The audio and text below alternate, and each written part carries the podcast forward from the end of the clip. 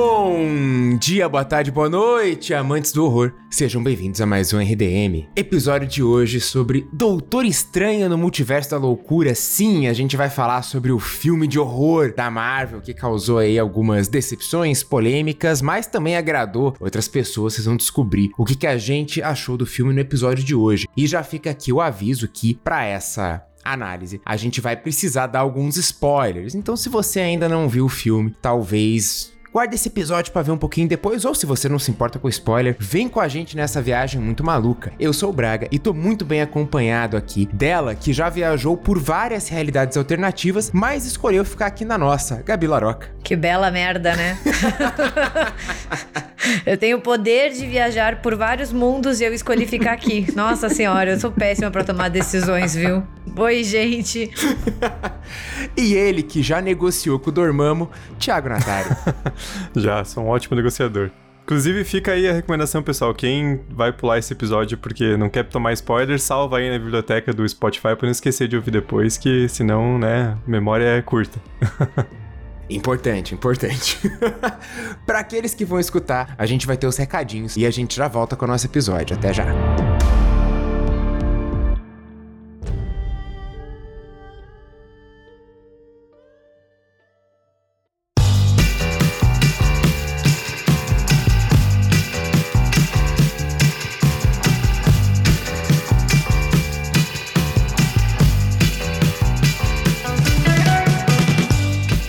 Gente, esse episódio que a gente tá lançando hoje, ele foi uma decisão meio relâmpago do RDM. A gente tinha planejado outra coisa para gravação e para lançamento nessa quinta, mas a gente teve uma reunião semana passada e né, olhamos pra cara do outro. A gente não vai fazer um episódio sobre o Doutor Estranho, não? E aí acabou surgindo essa ideia. Então, eu peço sempre para vocês interagirem com a gente no Twitter, no Instagram, principalmente agora também no TikTok, e falarem o que vocês querem ouvir no RDM, porque a gente fica tentando adivinhar o que, que o público tá esperando, né? A gente não tinha certeza também se tanta gente tinha assistido o filme ou não. A gente fez uma pergunta rapidinha lá no, no Twitter e pareceu ter bastante interesse, então é uma forma de vocês terem essa oportunidade de ajudarem a decidir as pautas do RDM, que é simplesmente pedindo. Podem chegar, claro, com, com toda educação, né? Não faz esse filme, faz outro. Mas faça, pô, vocês podiam fazer um episódio de tal coisa. Então a gente tá sempre atento ali nas redes sociais, especialmente o Twitter, né? Que tem esse canal mais, mais rápido de comunicação, para saber o que, que vocês estão afim de ouvir no RDM. E a gente achou que para essa semana seria muito legal falar sobre Doutor Estranho, então a gente fez uma gravação meio relâmpago e tá soltando episódio na mesma semana. Por isso, já aproveito para avisar que amanhã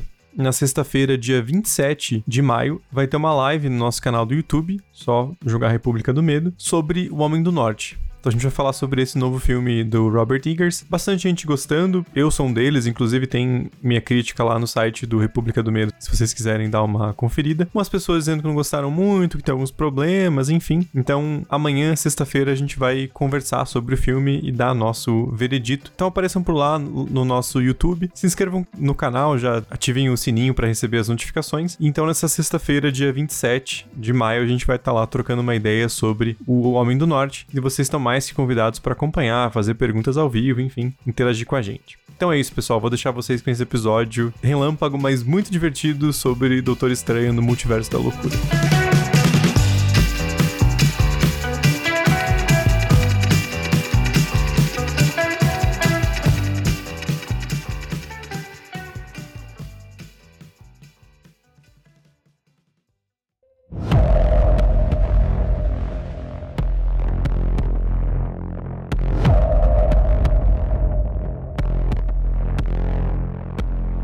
Stephen Strange é um personagem criado por Stan Lee e Steve Ditko em 1963. Sua primeira aparição foi na Strange Tales 110, que era uma revista mais puxada pro mistério, pro horror que a Marvel tinha. Ele surgiu justamente no que a gente denomina de Era de Prata dos quadrinhos e trouxe um pouco de magia e misticismo para esse universo Marvel. Ele vem naquela leva, né, de personagens que tem a mesma letra do nome e sobrenome, uhum. né? Peter Parker, Lois Lane, Lex Luthor, Reed Richards.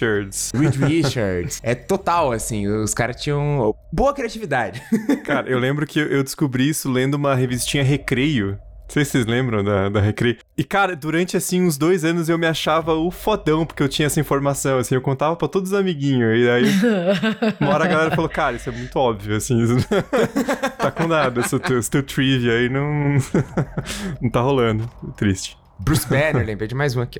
o Strange, ele se tornou um médico arrogante e irresponsável, que após um acidente de trânsito, ele acabou tendo os nervos da sua mão danificados, o que impediu ele de continuar a sua carreira bastante proeminente como cirurgião. Ele tentou todos os tipos de tratamento, mas nada funcionou. Então ele acaba, vai depender, claro, da, da versão, mas falando assim de coisas que combinam em vários universos diferentes, né, ele acaba gastando as suas economias para uma passagem né, em direção ao Tibete Tibete, onde ele vai buscar um tal de um ancião místico. Ele acaba encontrando, o ancião não aceita ali curar ele e tal, porque ele é um cara meio arrogante, mas ele acaba recebendo os ensinamentos desse ancião e vira um mestre das artes místicas, até o ponto em que ele vira o Mago Supremo, ou seja, o protetor da Terra e, por que não, o protetor daquela realidade, né, dependendo do, do nível da ameaça que se coloca. Antes da gente citar o filme de 2016, só brevemente como curiosidade, citar os dois filmes filmes anteriores que tiveram de Doutor Estranho. O primeiro, que é um filme oficial, é um telefilme de 1978, né? Eles fizeram tentando ver se eles galgavam uma série, como aquela série clássica do Incrível Hulk, né? Então eles fizeram um filme do Doutor Estranho ali, tal, legalzinho. E teve a grande malandragem do nosso amado Charles Band, que é o cara à frente da Full Moon Pictures, que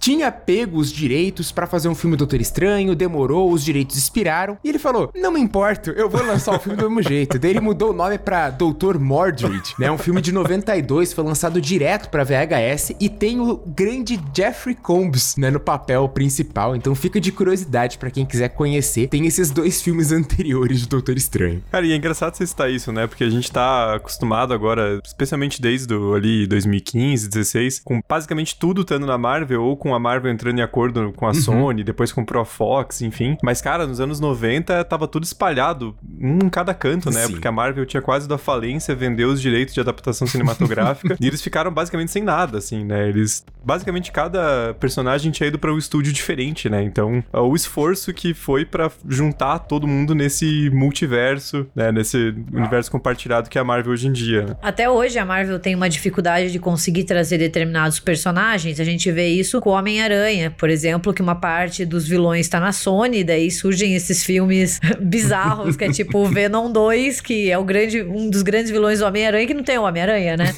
Mas é. Ou assim, até o próprio X-Men uhum. ali dos anos 2000, que realmente foi uma incursão é, muito boa no cinema, né? Sim, Muita sim. gente ali entrou no universo da Marvel por esses filmes do X-Men, mas não tinha muito merchandising, porque a Marvel que detinha e não queria fazer merchandising de filme da Fox na época, né? Então então a gente tem essas bizarrices assim. Aliás, RDMcast de Morbius, deixe nas nossas redes sociais a sua opinião. não. eu me odeio, mas eu não me odeio tanto assim. Só se o Jared Leto aceitar participar. Não, só se a gente puder descer o cacete no Jared Leto durante o episódio. Se a gente puder bater nele, tanto psicológica quanto fisicamente, eu topo. Olha que ele chega na gravação da RDM com um morcego e vai soltar na gente porque ele tá dentro do personagem. É, meu Deus. Ele tá topando tudo, né, cara? Então vai ver, ele aceita esse convite aí. eu não duvido. Falar com a gente dele.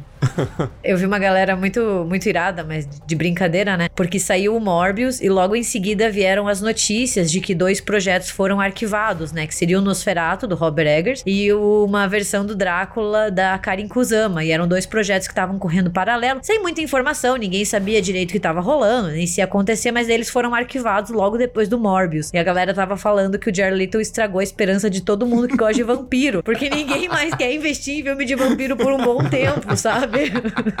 Ai, tadinho do Jared Leto. Tadinho não, né? Devia ter feito escolhas melhores. Tadinho da gente que tem que assistir os filmes que ele faz, né? Chegando no nosso universo Marvel conhecido, em 2016 vem o primeiro filme do Doutor Estranho, que teve bastante êxito em apresentar o personagem, trazer uma coisa mais psicodélica, porque ele quebra a realidade ali, faz várias coisas de ilusão. E uh, eu acho que é um filme bem, bem legal, assim, eu me diverti muito assistindo o primeiro Doutor Estranho. O primeiro Doutor Estranho, ele é dirigido pelo Scott Derrickson, que é um diretor que tem dois pezinhos no horror, né? Ele é o roteirista do, do Lenda Urbana, né? O Corte final, mas ele também fez filmes muito bons, como O Exorcismo de Emily Rose, enquanto diretor. Ele fez A Entidade. E agora ele tá com um lançamento para 2022, que é o Telefone Preto com o Ethan Hawke, né? Que é um filme que tá sendo bastante aguardado. Então ele é um diretor que sempre transitou muito no gênero, né? É, e eu lembro que quando saiu o Doutor Estranho tinha essa expectativa mesmo, né? Eu lembro da galera falando, pô, é o primeiro filme da Marvel que vai ter um pé no horror, porque tem o Scott Derrickson e tal. E quando o filme saiu foi um pouco isso, mas acho que foi um pouco decepcionante também, né? Porque é um filme que eu gosto até, eu acho um, filme bem feito, mas ele é muito parecido com o Homem de Ferro, né, cara? Porque o próprio Stephen Strange, a figura em si, antes dele virar o Doutor Estranho, ele é muito construído como um Tony Stark, né? Ou Tony Stark como sim, Stephen Strange, não sei qual que veio primeiro. Mas é a mesma lógica, né? O cara arrogante, rico, que aí perde tudo e, né, vai numa jornada ali de humildade e tal. Então, acabou ficando um pouquinho algo que a gente já tinha visto, até porque eles optaram por fazer história de origem, né? Então acabou um filme necessário para introduzir o personagem ao universo, mas que não foi aquela coisa assim espetacular, né? É, ele veio já para preparar, né, pro grande evento que seria daí o Guerra Infinita e é, Vingadores Ultimato, né? Então essa grande história em duas partes que é a Guerra Infinita vindo dos quadrinhos e tal. Daí o Doutor Estranho tem uma participação bastante relevante ali. Então a gente acaba acaba passando por Doutor Estranho, por toda a Guerra Infinita. A galera fica cinco anos desaparecida. Doutor Estranho tá incluído nisso, né? Tanto que agora a gente tem o Wong como o Mago Supremo e não o Stephen Strange, né? Uma, é uma grande mudança. Assim, o Wong sai de protagonista pra ser um cara bastante poderoso e, e importante, influente. Claro que ele tem um papel secundário no filme, mas. Ele sai de ser coadjuvante, né? Isso eu quis dizer. Coadjuvante, é. coadjuvante. Isso, isso, isso. Perdão, ele sai de ser o, esse coadjuvante. É, então há uma mudança ali. Então a gente tem esse novo universo Marvel em que já ocorreu, né? Esse período de cinco anos ali em que algumas pessoas estavam dissolvidas no ar. E agora a gente tem esse, essa nova fase começando. E fez parte aí, né? O Eternos, o Shang-Chi, o novo filme do Homem-Aranha. Viúva Negra. Viúva Negra e, claro, Doutor Estranho no Multiverso da Loucura, que era para ser dirigido pelo Derrickson, né, o mesmo diretor do primeiro. Porém, por algumas diferenças criativas, acabou indo nas mãos de um velho conhecido e muito amado, o Sam Raimi. E daí eu quero perguntar para vocês, quem é Sam Raimi para vocês? Como vocês definiriam Sam Raimi antes da gente falar mais abertamente sobre ele em si? Ah, cara, é fácil. Sam Raimi é Evil Dead. Ponto. assim. Mas é engraçado que o meu primeiro contato com o Sam Raimi não foi Evil Dead, não foi Homem-Aranha, foi Darkman. Hum. Vingança Sem Rosto. Eu era obcecada por Darkman quando eu era criança. Não é um filme muito, né, é, propício para faixa etária, porque ele é de 90. Então, assim, quando eu assistia, eu devia ter menos que 10 anos, porque passava na TV aberta. Eu assistia na casa da minha tia, com os meus primos. E eu era fissurada pelo Liam Neeson todo desfigurado, com aquelas faixas no rosto. Gente, eu era obcecada por Darkman. Eu não sei quantas vezes eu já assisti. Eu adorava quando ele ficava buscando vingança e aquele cientista deformado, sabe? Perfeito, 10 de 10. Então, meu primeiro contato com o Sam Raimi foi Darkman, um filme que eu gosto bastante bastante até hoje. Mas para mim, eu não consigo pensar em Sam Raimi sem pensar em Evil Dead. Pra mim é o Oz, mágico e poderoso. Não, não. que cagada, aliás, em Sam Raimi. Mas enfim. A única, a única. Cara, para mim, é claro que hoje em dia a gente tem uma visão mais complexa, né? Mas para mim, durante muito tempo, o Sam Raimi era o diretor dos dois Homem-Aranha, assim.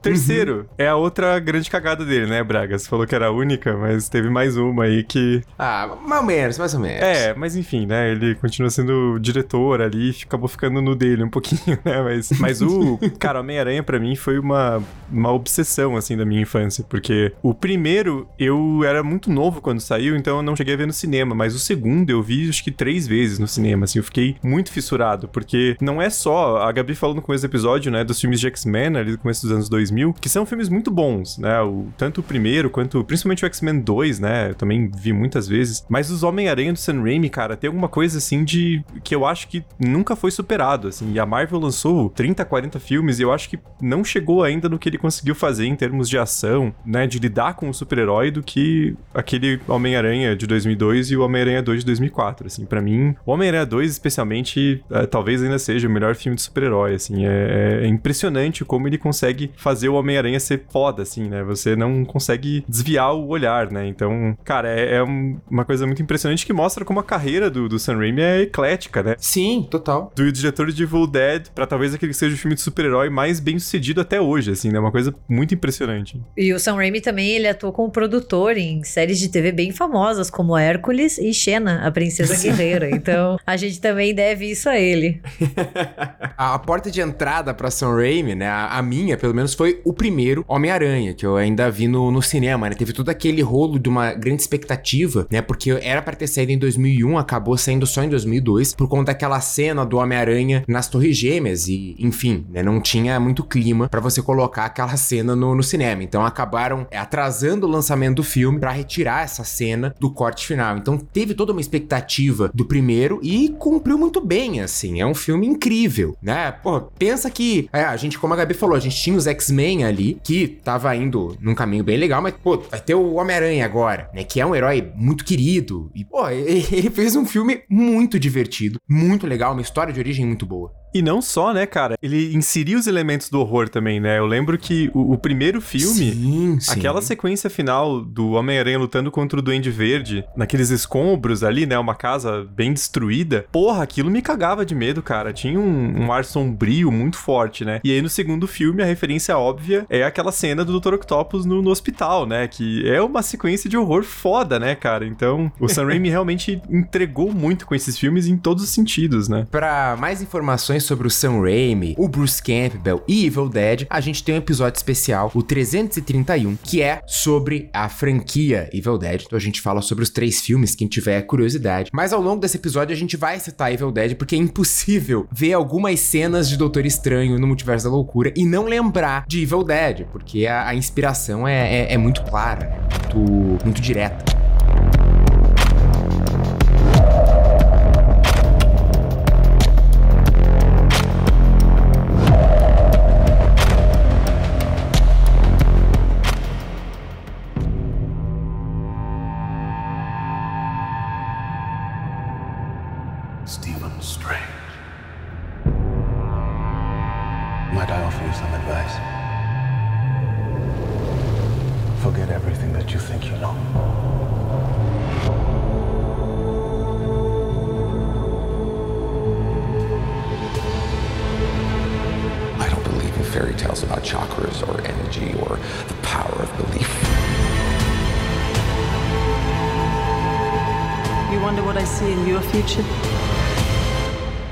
Possibility.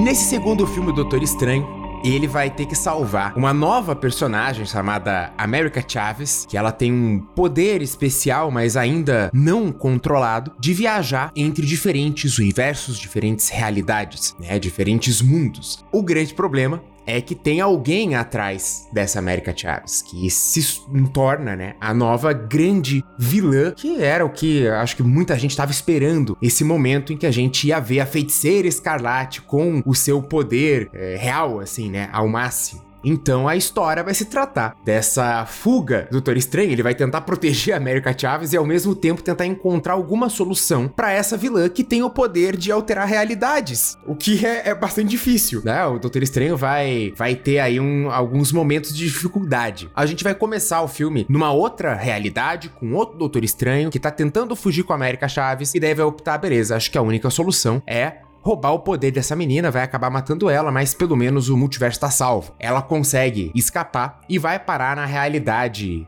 616, né? Que é a Terra normal ali nos padrões da Marvel. E ela acaba interrompendo a festinha de casamento, que o Doutor Estranho vai no, no casamento da ex, né? Só que eu, parece que ele não foi exatamente convidado para estar tá lá. Ele é estranho mesmo, né? Eu acho que isso. Ele é estranho. Fica, fica estabelecido. ele é estranho. E parece que ele tá indo no enterro, né? Ele vai com uma pose assim, daí ele entra na igreja e senta. acho que ele tá indo no funeral e é o casamento da Isa, então. Né?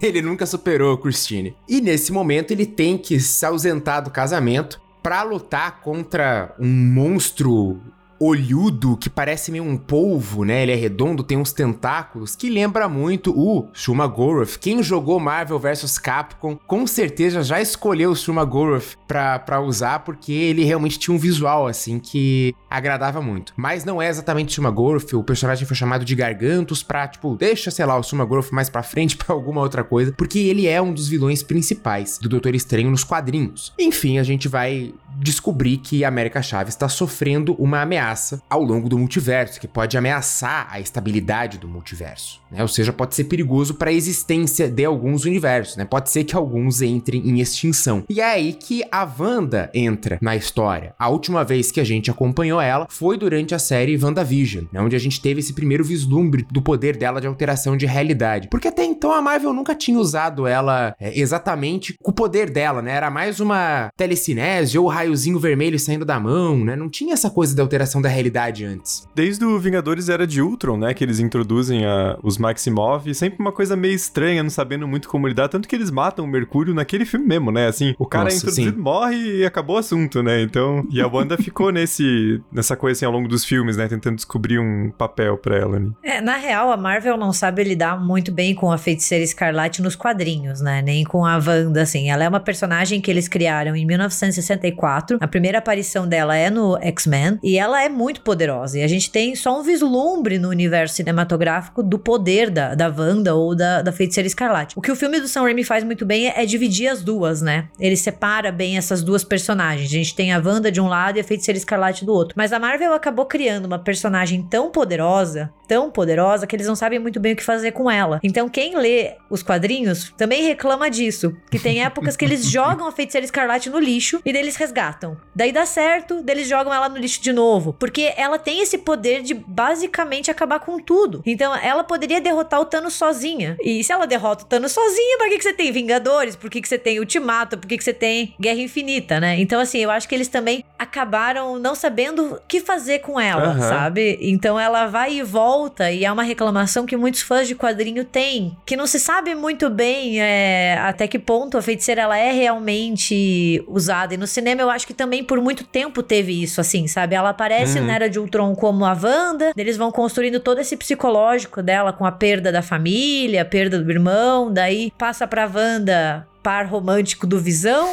daí a Wanda que perdeu o Visão. E daí a gente entra em WandaVision, que é quando finalmente a personagem começa a ser um pouco mais desenvolvida solo, né? Não dependendo dos outros. Mas a Marvel tem muito esse problema, assim, né? De, nos quadrinhos também, e no, no cinema ficou depois que foram introduzindo vários, vários personagens, de você ficar pensando, ah, não, mas tal personagem mataria tal, tal vilão, e por que, que ele não tá aqui agora? Aí você tá vendo o filme Doutor Estranho, você fala, pô, mas essa ameaça em Nova York, cadê o, sei lá, o Capitão América, sabe? Você fica fica essa, essa dúvida, assim. E os Eternos, né, no fim das contas, que também eles passam o filme inteiro tentando explicar porque eles não fizeram nada e não. e acho que eles dormiram vendo o próprio filme, né? Porque. Assim, e acho que foi meio que isso, mas enfim, você fica meio perdido, assim, tentando entender essa, essa escala de poderes, né? Quem que é mais forte que quem, né? Eu vi uma galera reclamando dos poderes da Wanda, mas é aquela coisa, pô, nos quadrinhos Dinastia M, ela simplesmente fala lá, no more mutants, né? Não, não mais mutantes, e ela praticamente extermina os mutantes da, da face da Terra Terra. só porque ela falou, porque ela, ela é foda demais, ela, ela é muito poderosa. não tem assim discussão, como a Gabi falou, ela pode acabar com tudo. Ela é uma personagem muito poderosa, então ela, ela acaba se tornando uma vilã interessante, mas concordo, ao mesmo tempo é problemática. Mas antes da gente falar um pouquinho da, da, da Vanna, eu só queria perguntar de vocês as impressões iniciais, se vocês gostaram do filme ou não, né? O que, que vocês acharam? É um filme bom, não é? Cara, eu acabei de assistir há umas duas horas, então eu tô naquele ponto ideal, assim, que tudo que eu gostei, eu gostei muito e tá muito fresco, e as coisas que eu não gostei tanto ainda não começaram a aparecer. Sabe quando você acorda no dia seguinte, para e pensa de fato, ah, teve tal coisinha, tal problema de ritmo e tal. Então, por enquanto, eu tô na empolgação do, do filme e eu gostei bastante, assim, especialmente dois pontos: a trilha sonora e o design de produção de maneira geral, né? Tanto a, o CGI eu achei muito bem colocado, tirando alguns pontinhos. A própria direção do Sam Raimi, né? A, a fotografia. Então achei que no aspecto visual o filme é quase perfeito, assim. Eu gostei bastante também. É, eu gosto bastante do Doutor Estranho. Gostei do primeiro filme já. E, e, eu acho que esse segundo é aqueles exemplos de sequências que são ainda melhores. A direção do Sam Raimi, a gente vê ele ali, né? Claro, marvelizado, né? Porque tem todo aquele esmalte da Marvel por cima, mas você vê o Sam Raimi, você vê as escolhas criativas e ele ali como diretor. E eu gostei também da presença da Wanda ou da Feiticeira Escarlate, assim, eu acho que ela é tão protagonista quanto o Doutor Estranho. Mas eu tenho algumas ressalvas em relação ao filme no que concerne representação feminina, que eu acho que tem alguns deslizes que o filme poderia ter evitado, que o quadrinho faz às vezes e que o filme podia ter contornado em pleno 2022. Eu vou, vou dizer que eu, eu gostei bastante do filme, para mim foi um bom respiro nesse universo Marvel, assim, que eu tava meio desanimado com os últimos filmes que saíram. O Eternos eu achei meio meh, o Shang-Chi também não me animou muito. E o Homem-Aranha 3, que tava toda aquela expectativa, quando eu saí de cinema eu falei, tá, legal. A gente teve a cena os três Homem-Aranha junto, a gente teve uma parte nostálgica, mas. Não sei, olhando o resto do filme, eu fiquei meio decepcionado deles simplesmente cumprirem com todas as expectativas do fã, sabe? Sim, tipo, tudo que a sim. galera tava fazendo de teoria, os caras enfiaram no filme. Então, eu tava muito preocupado com esse Doutor Estranho, porque mil teorias. Ah, porque vai aparecer os X-Men. Ah, porque vai aparecer o Quarteto Fantástico. Ah, porque vai aparecer o Deadpool. Ah, porque vai aparecer os X-Men da animação. ah, porque vai aparecer. Eu já tava, cara, e o pior é que eu não duvido, né? Ah, Tom Cruise de Homem de Ferro Superior. Leonardo DiCaprio como Homem-Aranha. Eu falei, cara, o pior é que eu não, eu não duvido que isso aconteça, né? Porque para mim foi muito isso. O, o Homem-Aranha, eu, eu gostei, é bom, me diverti, mas ficou aquele negócio tipo, tá, a Marvel tá fazendo tudo que o fã quer. É um filme que você sai depois achando ele meio barato, assim, porque ele é muito óbvio, É, né? Ele é. entrega tanto aquilo que você quer que acaba sendo, né, é tipo te contarem a, a festa surpresa antes de você chegar no lugar, assim, você fica, tá, vou fingir surpresa aqui pra agradar a galera, mas você meio que sabia tudo que ia acontecer, né? E, e eu tava assim com, assim, sentindo parecido, meio, meio afastado dessa fase mais recente da Marvel, assim, porque eu não assisti WandaVision, eu não assisti Loki, eu não tinha visto Shang-Chi, e o Eternos que eu vi eu achei muito chato, então eu tava meio assim, tipo, acompanhando só meio que por obrigação, sabe? E o Doutor Estranho, em alguns momentos, foi um dos filmes que mais me empolgou nos últimos anos, assim. Foi meio que o que eu senti assistindo Thor Ragnarok, assim. Tipo, esse universo ainda tem o que oferecer, sabe? Uhum. Eu vou, vou ser do contra, porque eu gostei muito de Eternos. Eu achei um filme muito bom, muito diferente, mas eu acho que ele tem uma pegada que sai um pouco do que a Marvel tá fazendo e, e me agradou. Assim, eu acho que ele tem pontos muito interessantes. E eu gostei também do Homem-Aranha, porque aqui em casa a gente tem um pé na DC com o Batman e o outro pé na Marvel com o Homem-Aranha. Então eu gostei bastante, assim, e eu não me incomodo muito com esse fanservice no geral. Eu acho que foi um filme bacana, divertido e aquela coisa que às vezes é o que a gente precisa depois de tanta desgraceira em 2020, 2021. Poder voltar no cinema e assistir o Homem-Aranha, esse último que saiu, acho que foi um, um bom presente pros fãs. O Doutor Estranho pra mim ganhou no fator surpresa. Primeiro, eu não tava botando fé que a Marvel ia dar tanta liberdade pro Sam Raimi. Eu não tava acreditando. Eu tava, cara, não, não vai dar e tal. E, pô, pra mim, a Marvel deu muito mais liberdade do que eu achei que, que ia dar, assim. Eu me surpreendi com o filme. Teve coisas que aconteceram que eu fiquei, cara, não acredito que eles deixaram fazer isso. Parece que o Kevin Feige esqueceu de ver a cópia antes de mandar pro, pra distribuir, né? Ele tava no PC dele, ele se enrolou. Falou, não, pode mandar, vai. Pô, deixa assim mesmo, vai. Então, depois da estreia, tá o Kevin Feige. Porra, eu mandei você enviar a cópia que tinha o Tom Cruise, cara. Leonardo DiCaprio. E eu acho que eles usam justamente a ideia do multiverso pra dar essa liberdade, né? Porque no universo normal, né, no universo que a gente tá acostumado ali no, no 616, né, como o Braga falou, eles nunca iam introduzir personagem pra matar. Porque esse filme é isso, né? Você fala, Olha lá, ó o Reed Richards. Morreu o Reed Richards. Olha lá, pô, ó a Capitã. Morreu. O Mercúrio só existe no universo da Marvel pra morrer, coitado. Porque ninguém tá nem aí pra ele, coitado. Nem a própria irmã, entendeu? Ela tem o poder de trazer ele de volta, mas que se foda, ela nem lembra dele durante o filme. Mas aí também, o cara, o poder dele é ser super rápido. Ele morre no tiro. Meu irmão, assim, não, não tá fazendo falta, né, cara? É assim, complicado. Mas acho que isso dá essa liberdade, assim, né? De ter uma, uma violência, não violência gráfica, né? Porque o filme ainda tem que ser PG-13, apesar de ter algumas coisas. Mas ter essa violência de temática, assim, né? De você ver vários personagens morrendo e aquela coisa da Wanda, né? Que vai desse meio que anti-herói, aquela coisa confusa que era antes, pra um vilão, e é uma transformação pesada, né, cara? Ela faz umas coisas que não tem sim. mais volta, assim, né? Não é aquela coisa que vai tudo se resolver no final com uma conversa, né? Eu achei que foi, foi muito corajoso, assim, do, do Sam Raimi, principalmente, e também da, da produção permitir isso, né?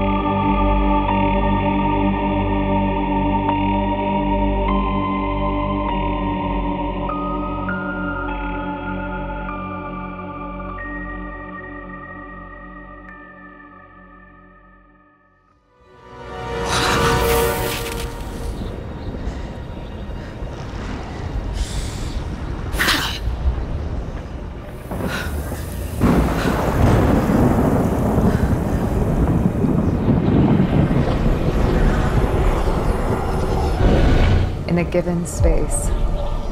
Only the witch who cast them can use her magic. Thanks for the lesson, but I don't need you to tell me who I am. No!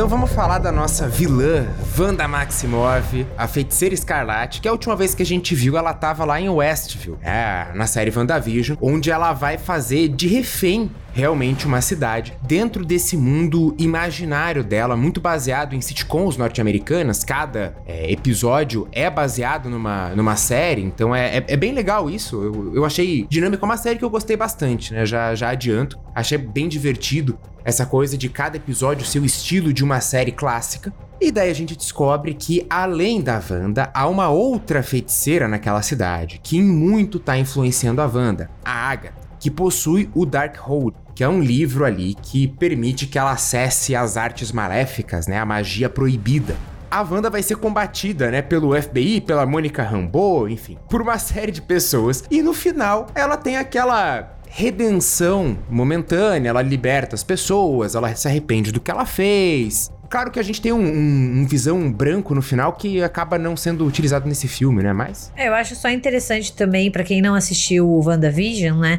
Que a série se passa com ela sofrendo o luto pela perda do Visão ali no Guerra Infinita, né? Porque ele não volta com o estalo, né? Porque ele não foi uma das, das vidas perdidas pelo estalo do Thanos. Então ele é um dos poucos que não volta. Então o WandaVision parte desse pressuposto de que ela tá sofrendo, ela tá nesse luto e ela cria essa realidade paralela, né? Ali em Westview, onde ela tá manipulando todo mundo, onde ela tem essa família perfeita. Então ela tá com Visão, eles são recém-casados, uhum. daí ela engravida, dela tem os filhos, dela tem dois meninos, o Billy e o Tommy. E daí ela vai se fechando cada vez mais nessa realidade, onde a vida dela é uma vida bem de subúrbio, bem perfeita, onde ela exerce a maternidade, onde o Visão tá ali, até que tudo começa a ruir, tanto por influência da Agatha, quanto por uma influência externa de pessoas que começam a ver que tem alguma coisa errada ali, tem que libertar a cidadezinha. É, e, e quando ela renuncia a fazer essa cidade de refém, ela renuncia à sua família, né? Ela renuncia ao marido, aos filhos, enfim, a toda essa vida que ela tinha construído, né? Então há uma grande complicação ali no final de WandaVision. E o que a gente vê é que ela vai se exilar em um local afastado, que a gente vê daí no Doutor Estranho 2. O Doutor Estranho vai procurar ela, ela tá numa fazenda toda bonitinha, só que na verdade é uma fazenda completamente destruída, as árvores todas mortas, porque daí por influência do Darkhold, né, tem aí um problema na vegetação, no local, ela, mas ela, ela não abandonou as suas técnicas de ilusão, né, de mudança da realidade. Na verdade, ela aprimorou isso. Tem, e o WandaVision também explora um pouco mais o que é a feiticeira escarlate, para quem quiser também né, ter um pouco mais de, de noção. Mas no finalzinho tem uma cena pós-crédito, que é justamente a parte de onde começa o Doutor Estranho, que é ela uma, ali nessa cabana, isolada, e ela tá meditando, só que por fora tem ela vivendo uma vida normal. Então ela tem essa, digamos, realidade duplicada. Ela tá estudando Darkhold e dela escuta os filhos dela chorando em outro multiverso. Então, daí que ela parte dessa ideia de ir atrás deles, que é o que guia, né? Que é a motivação dela no Doutor Estranho. O que faz com que ela planeje, inclusive, matar essa nova personagem, América Chaves, né? Porque ela tá atrás dela, não exatamente para pedir pra ela abrir um portal, né? Ela quer tomar o poder dessa nova personagem, né? Ela quer poder ir para uma outra realidade, possivelmente matar a versão dela alternativa e viver com seus filhos, né? Então ela, ela tem aí uma, uma, um plano bastante perverso. Vou fazer um comentário muito aleatório. Me lembrou aquele filme do Jet Li, tá ligado? Que ele sai matando os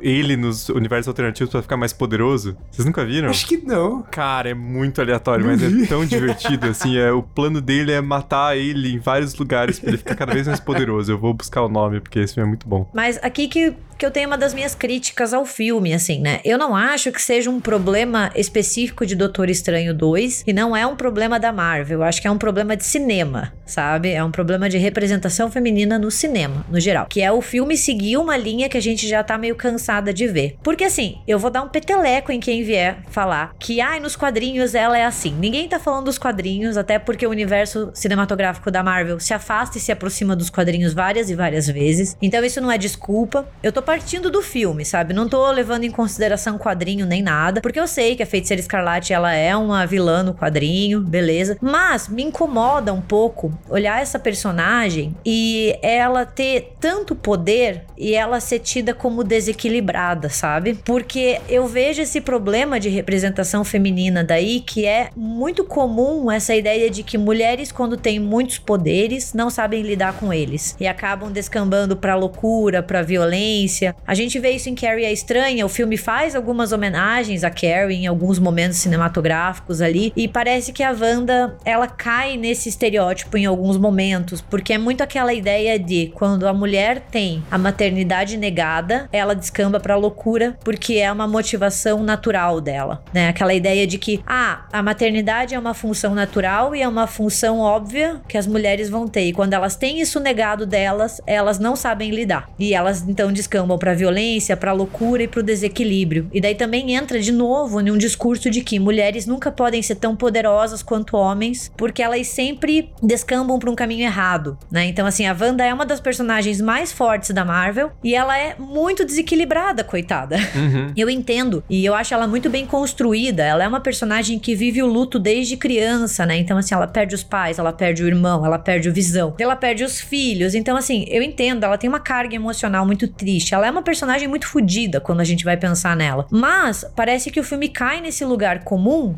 né? E daí, assim, é uma história do cinema, né? Não é um problema do Sam Raimi, não é um problema do Doutor Estranho, que é. Ó, quando mulheres não exercem essa função natural, elas ficam perigosas. E é o que acontece quando elas têm acesso a poderes sobrenaturais. E parece que o próprio roteiro, né, do Michael Waldron, ele tenta meio que se autodesculpar por causa disso, né? Porque mais pro final, ele começa a inserir vários pontos ali do próprio Doutor Estranho sendo corrompido pelo Darkhold, né? Então ele vai dando a entender cada vez mais que na verdade é o livro, né? Aquela grande força maligna. E aí ele mostra. Tanto que o filme, ele, ele sai do próprio caminho para fazer isso, né? Vamos combinar que era um filme que podia ter uma hora e 45, mas eles querem incluir esses pontos, né? Então eles passam lá o Doutor Estranho naquele multiverso multiverso principal lá, né, que tem o, os Illuminati, ele foi corrompido pelo Darkhold, ele teve que ser morto pelos próprios parceiros ali. Aí tem aquele outro Doutor Estranho lá no um outro multiverso que sai por aí matando doutores estranhos, né? Então,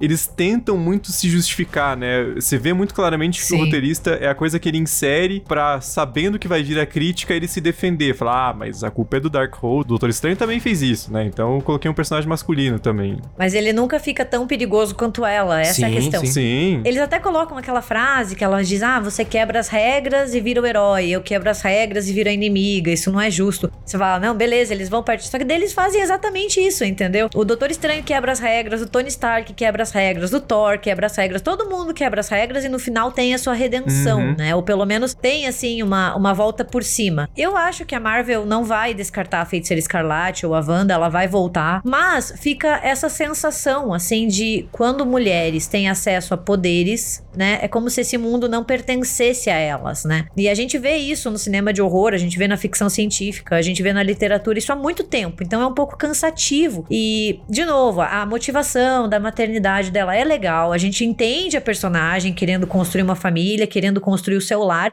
Mas, de novo, é uma comparação muito, muito tosca, mas assim, me lembra um pouco a atração fatal. Quando a maternidade é negada, a mulher descamba pra loucura, pra violência, ela passa por cima de todo mundo para conseguir o que ela quer. E daí no final a gente tem ali a Wanda se sacrificando por amor, entendeu? Ela abre mão de tudo por causa de amor. Você fica assim, putz, parece que eu já vi isso uhum. antes. E talvez fosse a hora de mudar. A Marvel tinha ali a chance de talvez trazer a personagem como vilã, mas talvez talvez trazer de uma forma diferente. Isso é uma coisa que me incomoda muito, não só na Marvel, mas outras também, outros filmes de super-herói, que é aquela coisa de achar que a autoconsciência eh, exime de qualquer coisa, né? Então é uma coisa muito Deadpool, assim, de introduzir um furo de roteiro, aí, aí o Deadpool pisca para você e fala, ó, oh, isso aqui é um furo de roteiro. Beleza, é engraçadinho a primeira vez, mas continua sendo um furo de roteiro, sabe? Não, você reconheceu o erro, não, não quer dizer que ele tá completamente apagado, né? Então, e a Marvel faz muito isso, né? Parece que você apontar para si mesmo já te, te exime, mas não, né? Continua sendo um problema. É, mas é tanto que no, no final a gente vê que o Doutor Estranho, ele sim consegue conter o poder do Darkhold, porque ele mantém o seu terceiro olho, né? Na cena pós-crédito,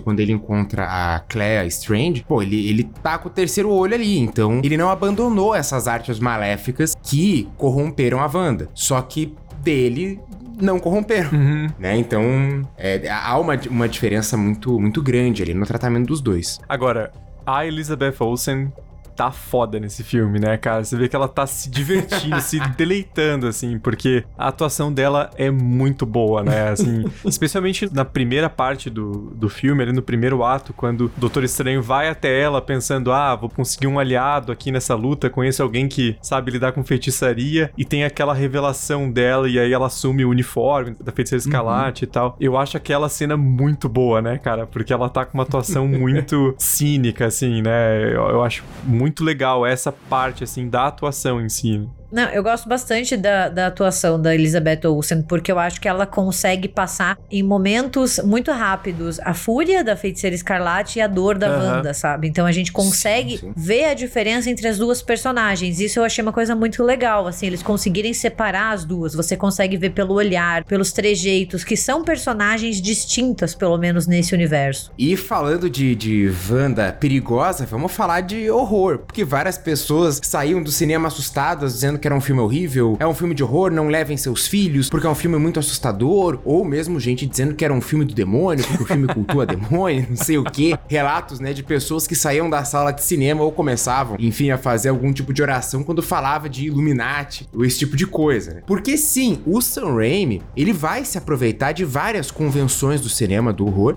para causar medo, para assustar, para mostrar o quanto a Wanda é perigosa, porque a sua perseguição é realmente implacável. Para mim, ó, eu acho que uma das melhores cenas, assim, é depois daquele confronto que tem, né, no, no Camartage, que o Strange, ah, beleza, eu vou prender a Wanda nesses espelhos. E a Wanda começa a usar todos os reflexos possíveis para tentar sair. Aquilo é 100% filme de horror. Sim. Eles tendo que cobrir as poças. E quando ela sai do espelho. É muito Samara saindo da TV, né? Cara, sim, sim. Nossa. Sim. O que, que é aquilo?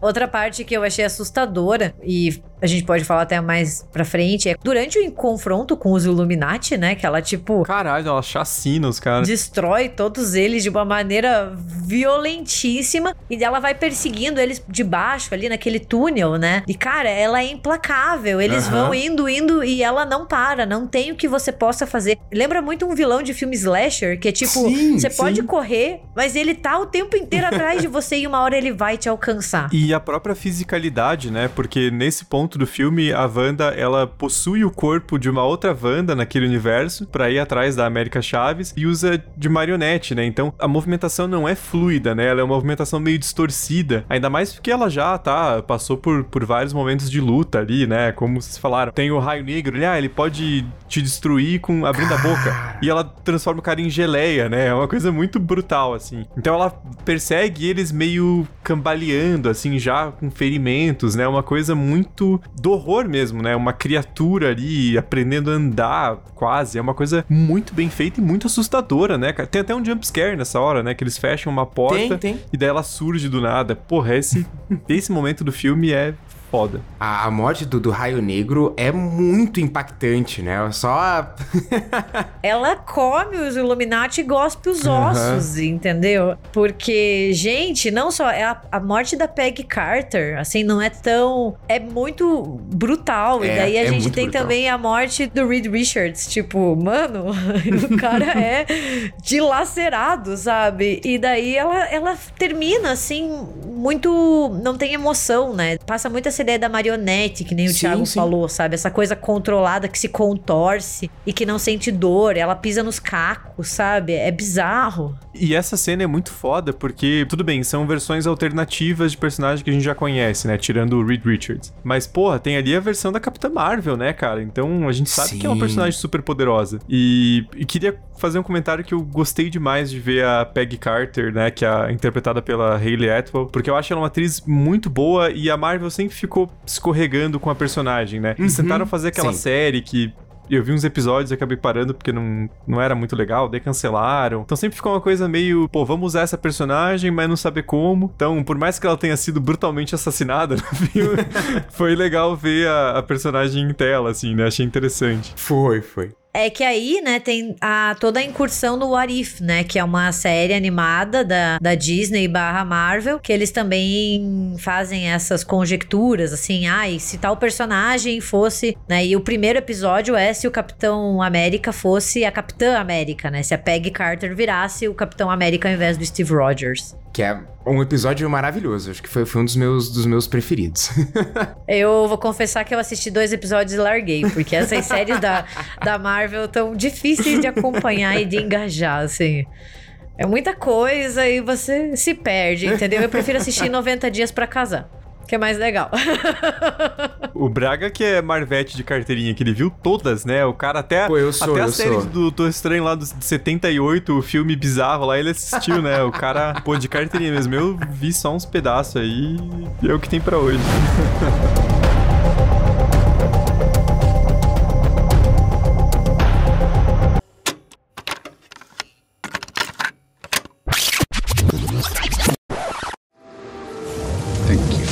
Tony Stark, I'm Dr. Stephen Strange. I need you to come with me. Oh, uh, congratulations on the wedding, by the way. I'm sorry, you giving out tickets or something? We need your help.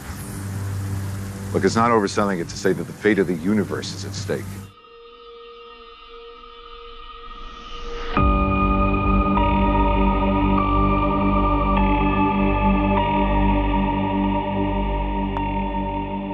Mas é, é justamente nessas cenas da Wanda, eu acho, que a gente vê a maior influência do Evil Dead. A cena da possessão é completamente Evil Dead, porque a gente tem uma câmera em primeira pessoa que vai andando, ela se esconde atrás da escada, daí a Wanda, tipo, meio que olha, ela vai se escondendo, igualzinho, né? O demônio, assim, é o mesmo movimento de câmera. Até que ele chega, pum, e possui a Wanda. É muito parecido. A morte do professor Xavier também é total Evil Dead, assim, né? O professor Xavier ali, pô, de- vai olhar aquele negócio das pedras, vai tentar salvar a Wanda, mas... Cara, e é um plano astral que ele vira o Steve Jobs, né, velho? Porque ele tá com uma golinha rolê preta.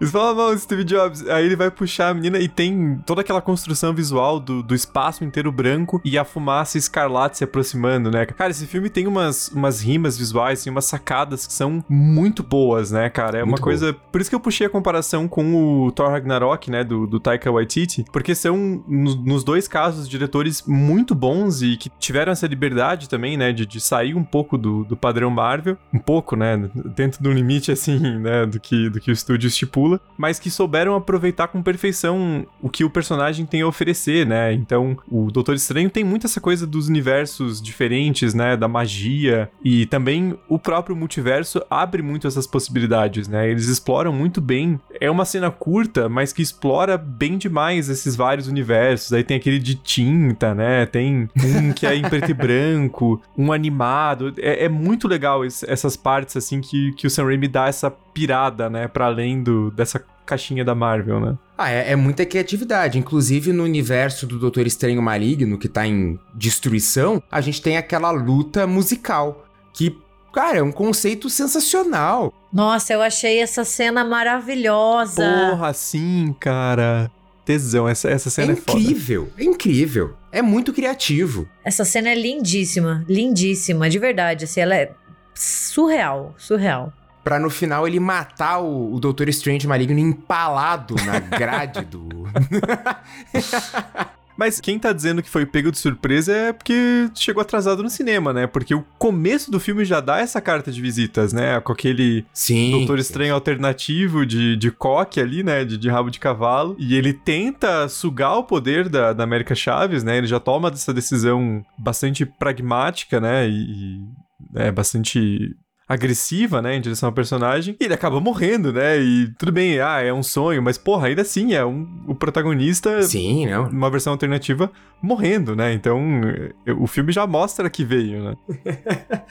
E, claro, né, o... isso tudo é, é muito elevado numa cena que eu adorei, que é quando o Doutor Estranho, putz, acho que a solução vai ser eu fazer essa, essa projeção, essa possessão com outro Doutor Estranho. Só que o Doutor Estranho que tá disponível é o cadáver. a gente tem um Doutor Estranho zumbi com uma capa de fantasmas, demônios. Cara, o que, que é isso? É, é maravilhoso. Aquilo foi incrível. A cena que o zumbi sai, né, daquele túmulo de pedras é muito Evil Nossa, Dead. Aquela sim, mão, sim. assim, é o pôster do primeiro Evil Dead, é uma recriação. E toda a maquiagem do zumbi, a construção, né, da, daquela, daquela estética, daquele rosto também é a cara do Sam Raimi. Muito. Com uma pitadinha de Jorge Romero também, né? Porque você olha ali, você consegue ver um pouquinho do, do Jorge Romero também. Aí, inclusive, a Christine tem que lutar com um fantasma e ela tá com a câmera em primeira pessoa ali, lutando bem Evil Dead também, bem estilo Sam Raimi. Cara, eu, eu adorei essa luta do, do Stephen Strange zumbi, que daí, claro, já referencia Marvel Zombies, que também teve um episódio em Arif, mas é uma saga dos quadrinhos que eu gosto bastante. Já faz alguma referência a coisas que tem da Marvel, mas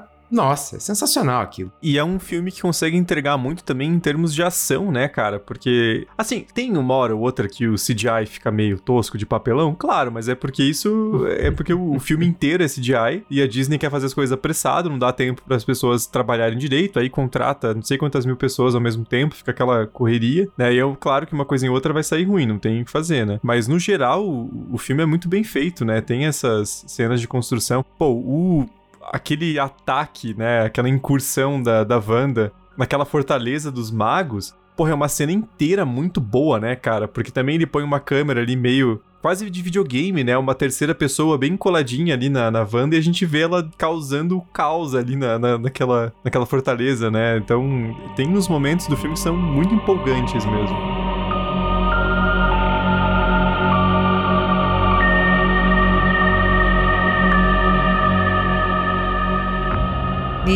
Acho que a gente também tem que falar da participação especial do melhor amigo do Sam Raimi, né? Que Assim, é, a gente sabe que o Bruce Campbell ele é um colaborador mais do que frequente com o Sam Raimi. Ele aparece em quase todos os filmes do Sam Raimi, nem que seja só assim, passando na rua, ou assim, naquele finalzinho, estilo Darkman, que é maravilhoso, sensacional. Mas ele aparece no Doutor Estranho, e eu adoro, assim, como é uma participação extremamente bobinha, né? Porque eles estão na Terra 838, e daí tem um vendedor de pizza em formato de bolinha, né? Uma pizza ball. E ele, tipo, fica reclamando com a América, e daí o, o que, que o Doutor Estranho faz? Faz ele começar a se bater sozinho. E isso, por si só, né? Essa coisa da mão dele ter vida própria é Evil Nossa, Dead sim, também. sim. É muito Evil Dead, porque ele começa a dar uma surra nele mesmo e ele não consegue conter a própria mão. E daí a gente tem ali no pós-crédito maravilhoso também, que é ele conseguindo controlar a mão. E ele segura a mão e dá aquela olhadinha pra câmera que é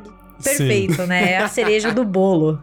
É muito bom. E teve muita gente reclamando dessa segunda cena. Eu acredito que porque não entendeu, ou sei lá. Mas tem vídeos da galera filmando essa segunda cena e a galera do cinema, tipo, xingando, vaiando. Eu fiquei, cara, é uma cena maravilhosa. Porque se não aparecer o Samuel Jackson falando da iniciativa Vingadores, a galera acha que não vale a pena, né? Porque, ah, fiquei esperando e tal. Então não fica, né, Sim, cara? sim.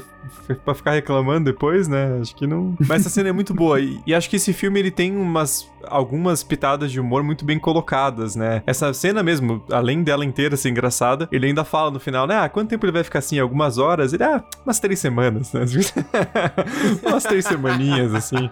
É muito bem colocada, né? E eu também acho que esse filme consegue fechar bem o arco do Doutor Estranho da sua vida antes dele ser o Doutor Estranho mago, né? Porque daí tem toda aquela questão da Christine casar na nossa terra, mas ele encontra a Christine da 838, que ajuda ele, que é a companheira dele ao longo do filme, e ele põe, né, aquele final dizendo eu te amo em todos os universos, mas a gente sabe que a gente não dá certo, né? Então eu acho que ele, eles conseguem fechar o capítulo dessa vida dele antes, que é algo que o primeiro filme trabalha bastante, né? Essa coisa dessa transição de um cirurgião para um mago, né? Para um mago supremo, que depois, né, quem decide até o, o, destino do universo, quando ele resolve dar pro Thanos a joia. Uhum. E eu acho que ali eles conseguem falar, ó, a partir de agora, não tem mais essa vida terrena, né? Agora é o Doutor Estranho que, que lida com as magias. E o próprio final, né, do filme, quando a gente tem ele entrando ali na na outra dimensão, deixa essa essa abertura e esse fechamento ao mesmo tempo para novas histórias. Eu acho essa parte muito bem costurada com o roteiro em geral, não fica sobrando ali, né? Acho que eles conseguem incluir bem, até porque tem essa questão dos multiversos, né? De, de se perguntar, será que em algum deles o, o Doutor Estranho fica com a Christine, ele é mais feliz? Acho que é uma, uma discussão legal de se colocar ali. Acho que a única coisinha, assim, que fica de, de crítica ao filme, além de, do que a Gabi levantou,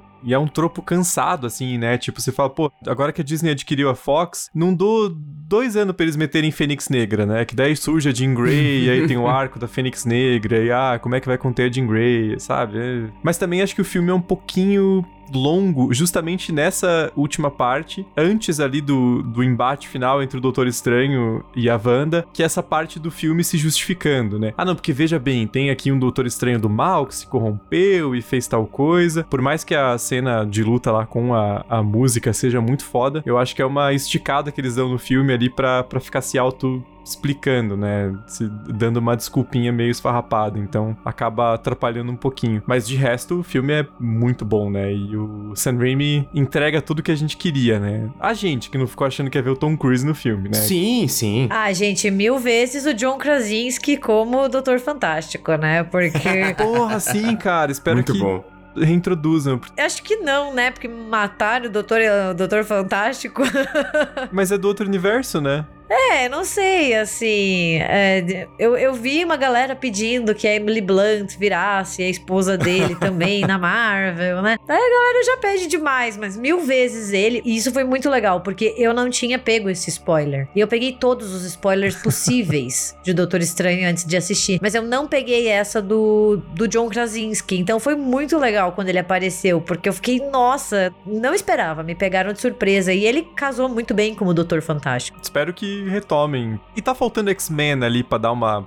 Né, além do Quarteto Fantástico, tá faltando um X-Men para dar uma casada ali em tudo e dar um uhum. fôlego novo para essa nova fase, né? Que tá ficando meio né, os personagens meio secundários. Assim. E agora a gente vê que a, a nova fase começou real, né? Porque a gente já tem o aceno para as guerras secretas, que já aconteceram anteriormente nos quadrinhos, mas tiveram uma repaginada é, mais atualmente, mas que é justamente esse confronto entre diferentes universos, né? Entre diferentes versões da realidade. Então a gente tem confronto entre diferentes versões de heróis e é o que parece que a Marvel quer aprontar, né? A próxima Guerra Infinita dessa fase, né? Porque é sempre assim, teve um ápice de confronto, dá uma acalmada e daqui a pouco a gente vai ter outro ápice de confronto. E a gente vê isso muito na, na primeira cena pós-crédito, né? Que quando a Clea surge, ela rompe ali o tecido da realidade e fala: ó, tá, as coisas estão colapsando, estão bagunçando, que é o início das guerras secretas, né? Querendo ou não. E a Marvel vem acenando desde o Capitão Marvel pros Screws, né? Pra eles terem cada vez mais espaço. E eles aparecem em várias cenas pós-crédito depois também da Capitã Marvel, então é um aceno. E eu acho que é muito difícil, porque assim, a gente sabe que a Marvel existe nos quadrinhos faz muitos e muitos anos, mas até o ápice no cinema, que foi o Ultimato, foram muitos e muitos anos de preparação, né? A gente tinha um filme por ano, ah, Homem de Ferro, daí um aceno ao Thor, né? Então assim, demorou e foi uma construção muito lenta. E agora parece que eles querem fazer tudo muito rápido, né? Então eles estão tipo assim, quatro filmes por ano, cinco séries, sabe? É, tá Três tá desenhos. Então assim, dá vontade de falar, cara, vai devagar, tem muita coisa coisa. Vai estar tá todo mundo aqui ainda, assim, a não ser que o planeta colapse, né? Ou a gente, sei lá, exploda numa guerra, mas a gente vai daqui, daqui a alguns anos, ou a gente espera, para assistir. Então dá pra ir um pouquinho mais com calma. Eu gosto dessa construção mais lenta que eles fizeram no início, assim, que faz você ficar no, no perigo, assim, naquela ansiedade de qual vai ser o próximo herói que vai ser anunciado, sabe? Porque querendo ou não, você acaba sentindo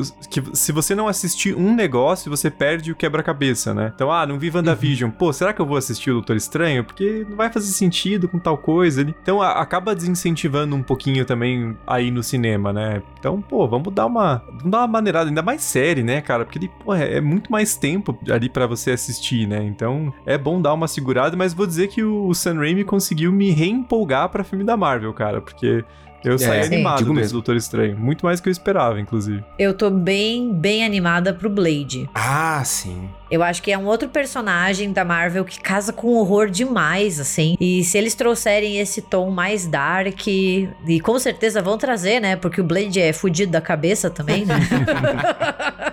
é, eu acho que, que é uma.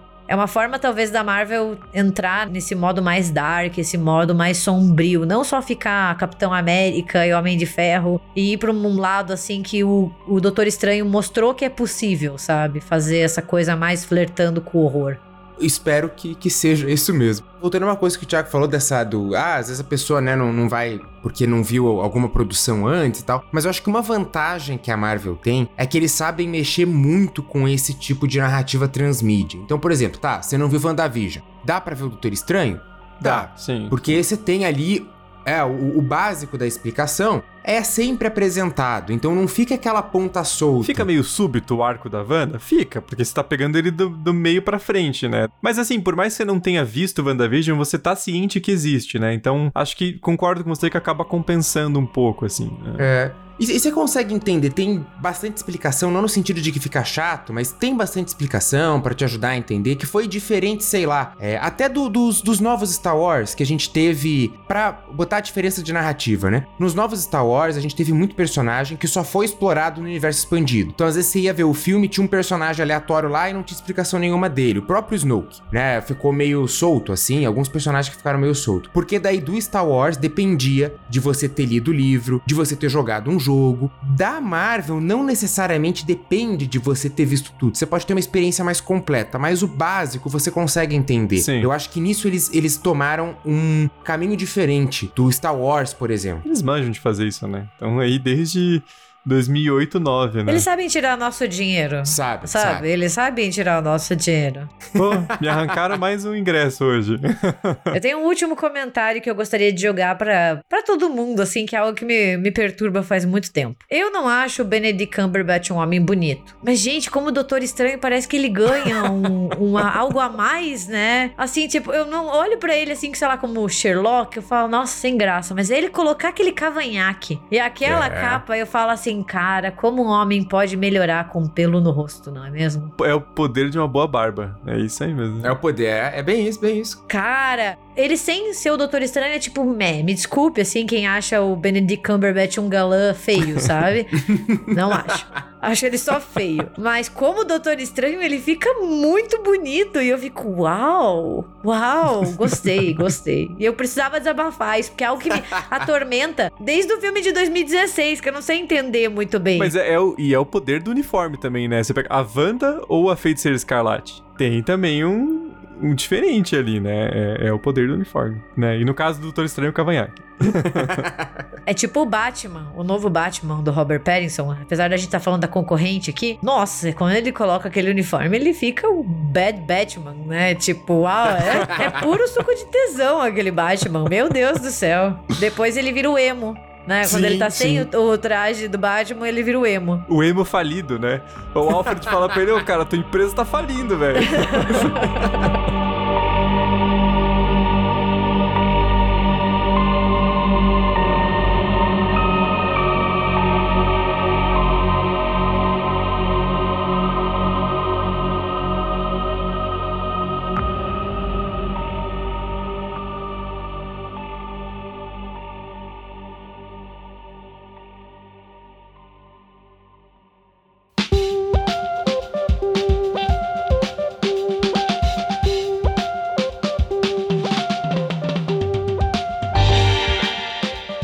a gente vai deixando o multiverso da loucura de lado e vai encerrando o nosso episódio por aqui. Mas a gente quer saber de vocês o que vocês acharam dessa continuação de Doutor Estranho, o que, que vocês acharam da direção do Sam Raimi e quais são as expectativas para essa nova fase da Marvel, né? O que, que vem aí. E claro, né, vocês podem sempre dar outras sugestões de pautas pra gente relacionada a esse mundo é, dos heróis, se vocês assim o quiserem. E vocês podem nos encontrar por aí na internet. A gente tá no Twitter e no TikTok como RDMcast e no Instagram como República do Medo. E também você sempre pode acessar o nosso site, que é republicadomedo.com.br, onde você pode escutar o nosso episódio, assim como ter todas as referências que a gente vai citando ao longo do episódio. E claro, se você quiser se comunicar via e-mail, o nosso é contato@republicadomedo.com.br. E a gente reforça sempre o pedido de, se você gostou desse episódio, que a gente espera que seja o caso, dá cinco estrelas pra gente no Spotify, que ajuda bastante a divulgar o, o podcast, porque tem ali o crivo, né, de outra pessoa dizendo é bom mesmo. E para além disso, caso vocês queiram também um conteúdo em vídeo além dos cortes do TikTok, a gente também tá no YouTube, né? Só buscar por República do Medo. E a gente tá com um compromisso de fazer pelo menos uma live por mês discutindo os mais variados temas. Gente, muito obrigado pelo carinho, pela atenção. Compartilhem com a gente as suas teorias sobre os próximos filmes da Marvel e até quinta-feira que vem. Tá. Até!